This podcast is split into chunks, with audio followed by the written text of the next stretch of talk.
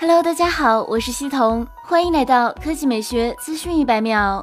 天猫、京东、苏宁等全渠道支付金额只用一个小时就突破了十五亿元，截止到中午十二点，突破了三十亿元。小米天猫旗舰店还狂揽了三十八项第一。除了手机，小米今年是各条产品线齐头并进，尤其是电视、笔记本和各类智能设备表现抢眼，而且首次采用了线上线下打通全渠道特惠的方式，已经覆盖了全国三十二个省市自治区、二百四十七个城市的五百一十五家小米之家。今天也是火爆异常，人满为患。根据小米官方数据，十五个品类的智能设备、生活设备在小米之家。火爆异常，截止到今天下午十六点，扫地机器人销量增幅百分之一万四千八百六十二，小米净水器销量增幅百分之一万四千七百二十六，小米手环增幅百分之十万零二百一十二，空气净化器销量增幅百分之两千九百七十二，口罩销量增幅百分之两千七百四十一，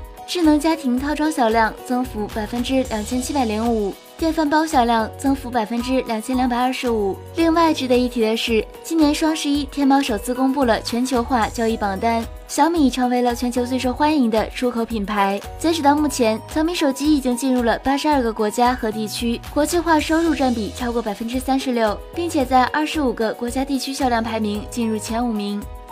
那今年双十一，你入手了哪个品牌的什么产品呢？欢迎来新浪微博和我交流互动，我的微博是西彤 A S U N A。好啦，以上就是本期科技美学资讯一百秒的全部内容，我们明天再见。